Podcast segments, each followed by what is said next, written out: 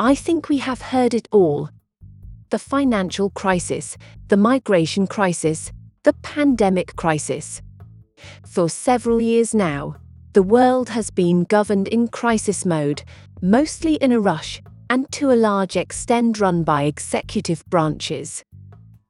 Where does this leave parliaments and courts, typically checks and balances in every democratic society? Are they marginalized because they somewhat slow down an efficient decision making process? We listen to Jan Zielonka and his article. Welcome to High Speed Democracy, jointly published by the IPS Journal and Social Europe in April 2023. Here we go. We tend to say that time is our greatest treasure and we cannot afford to waste it. Our politicians seem to concur. They never stand still. In fact, they operate ever more rapidly. For several years now, Europe has been governed in a rush, largely by decree, with little public deliberation and parliamentary oversight. We call this crisis management as we have indeed moved from the financial crisis to the migratory one and the pandemic. When the European Parliament asked the European Commission President von der Leyen to reveal the records of her negotiations with Big Pharma over COVID 19 vaccines, it appeared these were usually conducted on WhatsApp, with messages customarily deleted. Now we have a spine chilling war on our borders, which also requires fast and firm actions. We not only rush to supply arms to Ukraine, impose sanctions on Russia, and accommodate refugees, but also contemplate the fast track admission of Ukraine to the European Union. A new banking crisis knocking on our doors also demands speedy solutions. The intervention of the Swiss Federal Department of Finance the Swiss National Bank and the Swiss Financial Market Supervisory Authority wrought merger of the country's two largest banks practically over a weekend. Welcome to High Speed Democracy. In his book on governing by emergency in the EU, Jonathan White contends the idea of extreme circumstances that need to be overcome and that give license for unconventional measures of last resort has become central to how decisions are made. Successive crises are only one of many factors that make our democratic governments run so quickly. Our economic and social world has visibly accelerated. Edward Luttwak talks about unchecked turbo capitalism dominated by digital giants. Compare, for instance, the speed of financial transactions in the era of the telegraph and that of the Internet, Hartmut Rosa argues that there is an acceleration not only in technology but also of social change and the pace of life. If you go online, you will find an endless supply of advice on how to act more quickly in the modern world. If you are slow, the insidious undertone is expect to be left behind, so we pursue speed reading or speed learning courses. We are also adjusting to instantaneous communication and work around the clock with our devices always to hand to respond quickly to breaking news and recommendations from friends or orders from bosses. Governments cannot but follow the same path, trying to catch up with fast moving people, goods, services, and money. Acceleration is a mixed blessing for citizens but slowing down is not a viable option in most private and public circumstances. A sluggish response to a pandemic or to climate change would even amount to a crime. Yet, acceleration presents a challenge for democracy. The nature of democracy is to slow down decision making, to allow for public deliberation, citizen participation, parliamentary oversight, and judicial control. To use all these democratic elements takes time. Time which is in short supply in a high speed economy and society.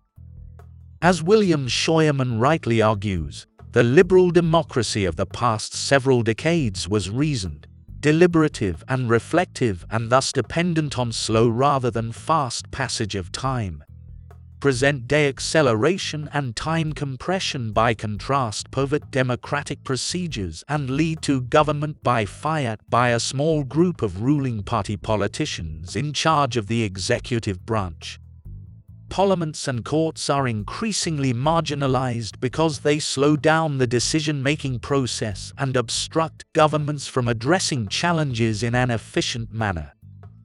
Effectiveness is, however, not just a function of timing but also of the solutions applied. The wrong medicine dispensed in a hurry does not cure the patient. In a high speed society, Politics conforms to the ideological scheme of those in charge, and dissent can be labeled betrayal of the national interest, bordering on subversion. This is how populism is born.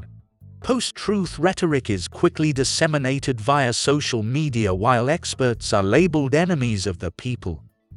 As Ming-Sung Kuo puts it boldly, populism is a child of a pathology of instantaneous democracy. Not surprisingly, therefore, we hear that democracy should stand its ground and resist the acceleration. The advocacy of slowing down economic and social processes is also gaining strength. Slow down. Wise up is the message. I fear this is easier said than done. That is not necessarily because democracy has lost control over turbo capitalism or because citizens want quicker rather than slower governmental action. It is because the Internet, one of the most powerful accelerators, has become an indispensable part of our lives. Today, it is easier to imagine a world without democracy than one without the Internet. So, democracy needs to adjust to high speed or it will die. To do so requires, in essence, a new balance between rationality, efficiency, and citizens' participation.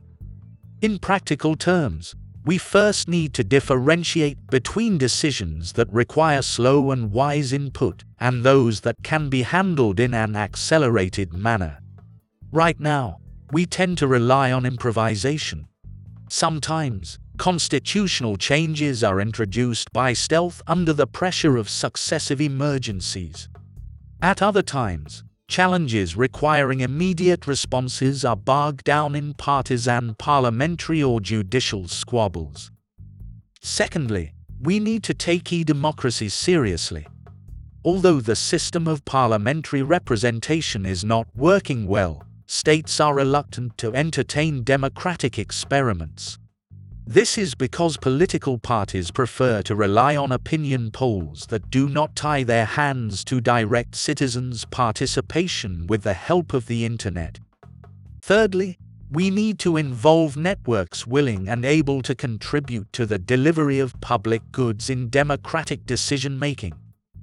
I have in mind urban networks, trade unions and business associations as well as different kinds of non-governmental organizations. Studies have shown that networks operate in a high-speed society more effectively than centralized, bureaucratic states. Yet, they are excluded from formal democratic arrangements. This seems unwise, although we will have to find ways of making networks more accessible, transparent and accountable. In short, we need to make instantaneous democracy work for the benefit of citizens. And on this, there is no time to waste. That is well said.